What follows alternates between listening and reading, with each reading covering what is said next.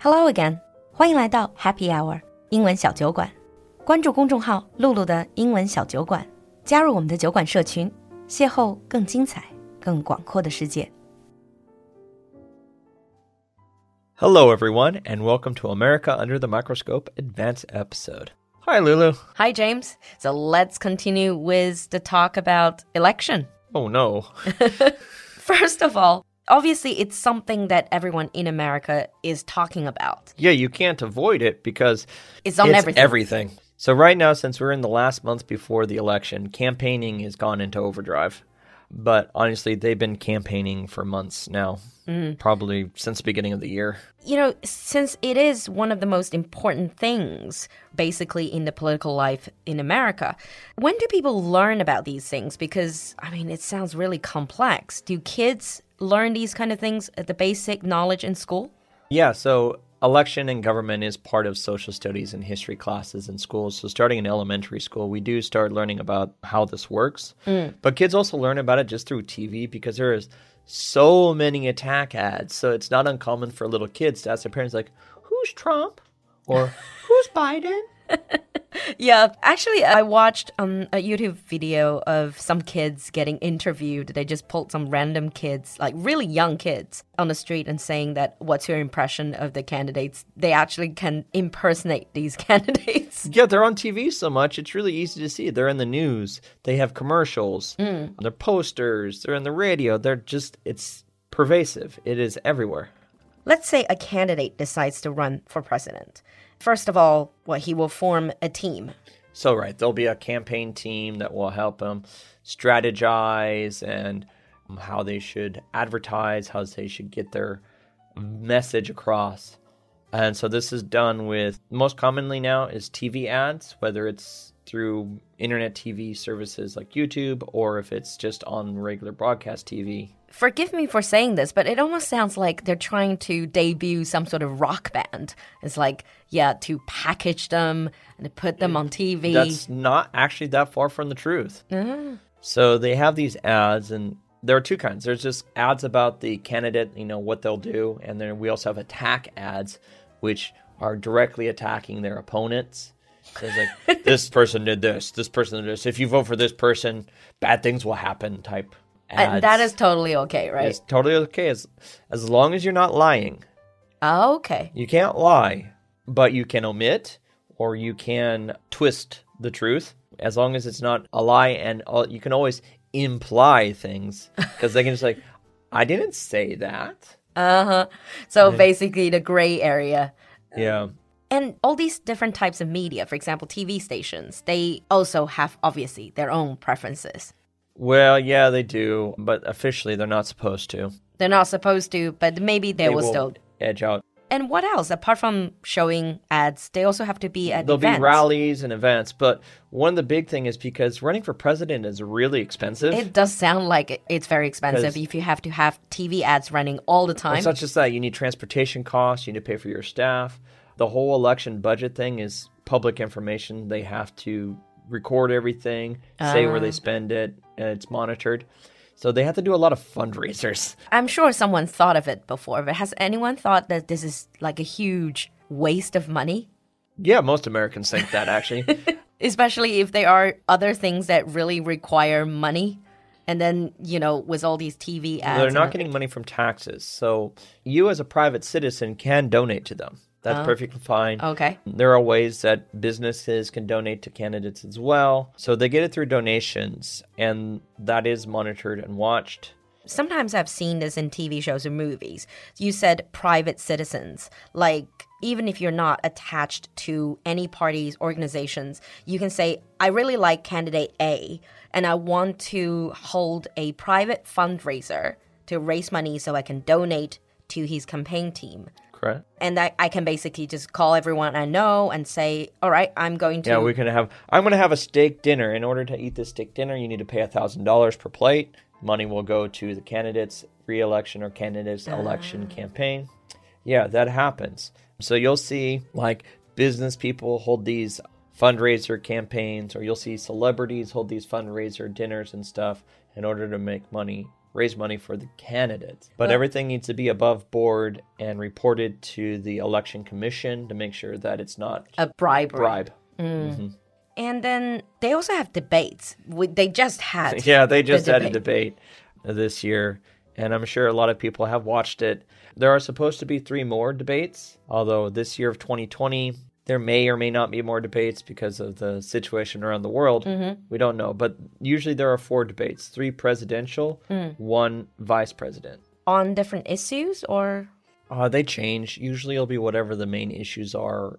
Okay, ones that are always come up economics always Mm. show up because there's always economic issues, Issues, of and some sort. And it's something that everyone cares about. Yeah, other ones that are common are like healthcare, government funding, mm. or things like that. Those are pretty common issues. They show up a lot. Mm. And there's also like current issues. Yeah. And you mentioned rallies. So this would be the candidate goes around to meet with supporters. Yeah, they'll go meet with supporters. They'll go and give speeches.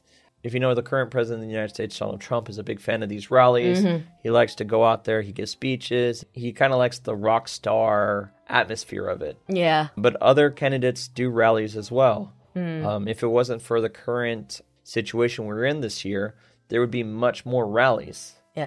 Is it like a rule or is it just like a basic thing that people do, these candidates do? Do they need like a really powerful soundbite, like a, a slogan? It helps because a lot of Americans, I think, don't really have an attention span to really go into the nitty gritty of the actual things they're talking about. So everything does get kind of boiled down to sound bites. Ah. And they do get on these TV ads as well, over and over and over Oh, again. yes. Oh, yes. And something I've noticed is that people are quite open about sometimes about who they support. They would have all these paraphernalias. Oh, yeah, I so- support. It is, especially right now, it's not uncommon to go around people's front yards. will have posters for whichever person they're supporting. They'll wear clothing, stickers, buttons, hats, all in support of the candidate they're going to vote for. Now, not all Americans do this. Most, actually, a good number of them don't, but there is a sizable portion that will openly advertise. But would that get you into potential trouble or like arguments? For example, if this neighborhood generally leans towards one candidate, but you want to vote for the other candidate and Oh, you're yeah. very, very open about it? Absolutely. There have been cases of people stealing these signs out of people's yards, vandalizing their homes because they're uh, against another party. Now, this is a crime. You they get reported to police, and stealing someone's advertising sign for their party or candidate is theft, Yeah, of and you will go to jail. when I teach students, we always talk about, you know, small talk topics or taboo topics, and political views always is considered one of those taboo topics. Very much so. Yeah, so it is not okay, even though people are really open about it, but it's not okay, even during these times, to go to an American and just say, like, who are you going to vote for? No, you would not do that. Don't do that. Mm. Because, yeah, who we vote for is our own personal opinion. If an American openly states, yeah, sure, you can talk about it, but we would not directly ask someone. If you don't know. But If if they have know. the sticker, like, I vote for who and who, then Yeah, then it's just like, oh, you're voting for so and so. It's like, why are you voting for so and so? Yeah, that's fine because you're openly advertising it on your chest mm. But it is a topic that people do talk about. constantly. I talk to my parents about it now. I mean, that's your family. Yeah. But what about you and your friends back home? This is yeah, where I don't. we do. But mostly, with, between me and my friends, we mostly talk about the ridiculousness of everything. It's like, why is it? It's like a circus. Did we, you know, me and my friends mostly wish there was a simpler, actually kind of more boring election and campaign process because it's, I personally think it's too showy, Mm. way too much money. I wish there was a, a better way. probably more efficient That would be better. way of doing it. But say if you meet up with someone you don't really know that well, but this is an American, would you guys talk about the election? If so, how would you go about it? You shouldn't really ask each other who do you vote for because that is personal, but how will the conversation go? It probably wouldn't. So you simply Uh, we wouldn't We just wouldn't it. talk about it. No. Okay. Especially if it's someone I don't know, because again, it can lead to argument and confrontation. We would mm. just talk about other topics that are fine. So yeah, we avoid it. Mm. And now let's look at some of the problems with this whole election or election day. First of all, it seems like definitely not everyone votes. You don't have to vote. I mean, there's no law that requires you to vote. You have the right to vote, mm. but not the obligation to vote.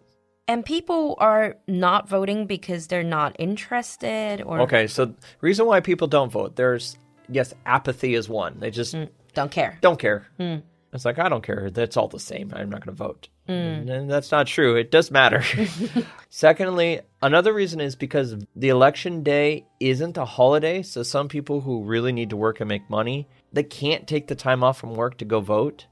Even though legally a company must give you time off, they can't say no because it's a civic duty, but they don't have to pay you for it. And some people need the money. But I thought you have a long period where you can vote. It's not just like on like that specific if you day. remember in the basic episode it says it depends from state to state oh, that's so going to come up again So some states would actually only give you a very short period of time to vote, like on that day. yeah some states you only vote on that day Doesn't make any sense if you don't have enough human resources to really manage. well you have to realize and- that doing it this way it does depending on the political party controlling who can vote can greatly affect who Oh wins wow, well, smart. So that's like a tactic. it is a tactic I see. and it's a, a dirty tactic, uh, but it is a tactic that is used. That's why in some states they make it harder to vote.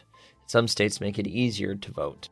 Sounds like this mail-in votes is a bit problematic.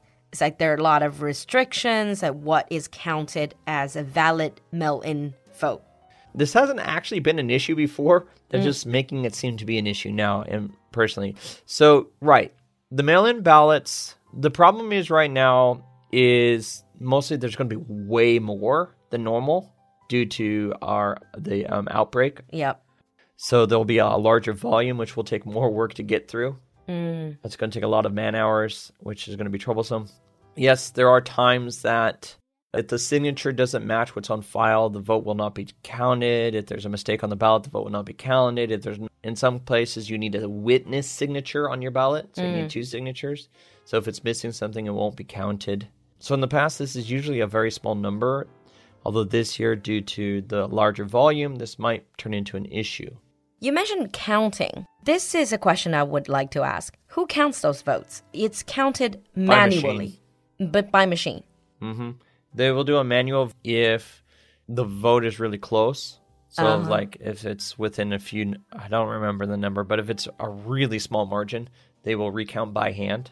You've all probably taken those multiple choice test sheet papers. They Mm. just feed it through a machine. Yeah, it's the same kind of thing. So they just feed it through a machine and it scans it. Yeah, but if I remember correctly, if I sort of dot the choice in the exactly exact the right way, way, it the will right reject way, the signature. It will reject it. Yeah, that does happen. So people don't fill out the ballot properly. So in this case, yes, people need to make sure that they actually fill out the ballot correctly.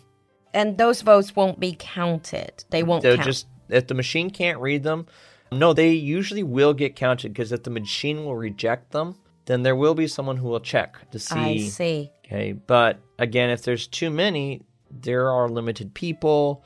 There's too many ballots. Okay. And this year is just extra bad because of the outbreak, which makes everything harder. The staff members, they're civil servants. They're volunteers. Oh, wow. And do you get paid doing all this? Some people are paid, some people are not. Well, if you're getting paid, you're not a volunteer.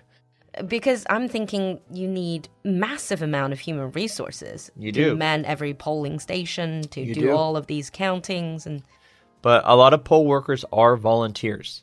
So mm-hmm. polling stations are a nonpartisan. They cannot be there can be no political advertisement anywhere near a polling station.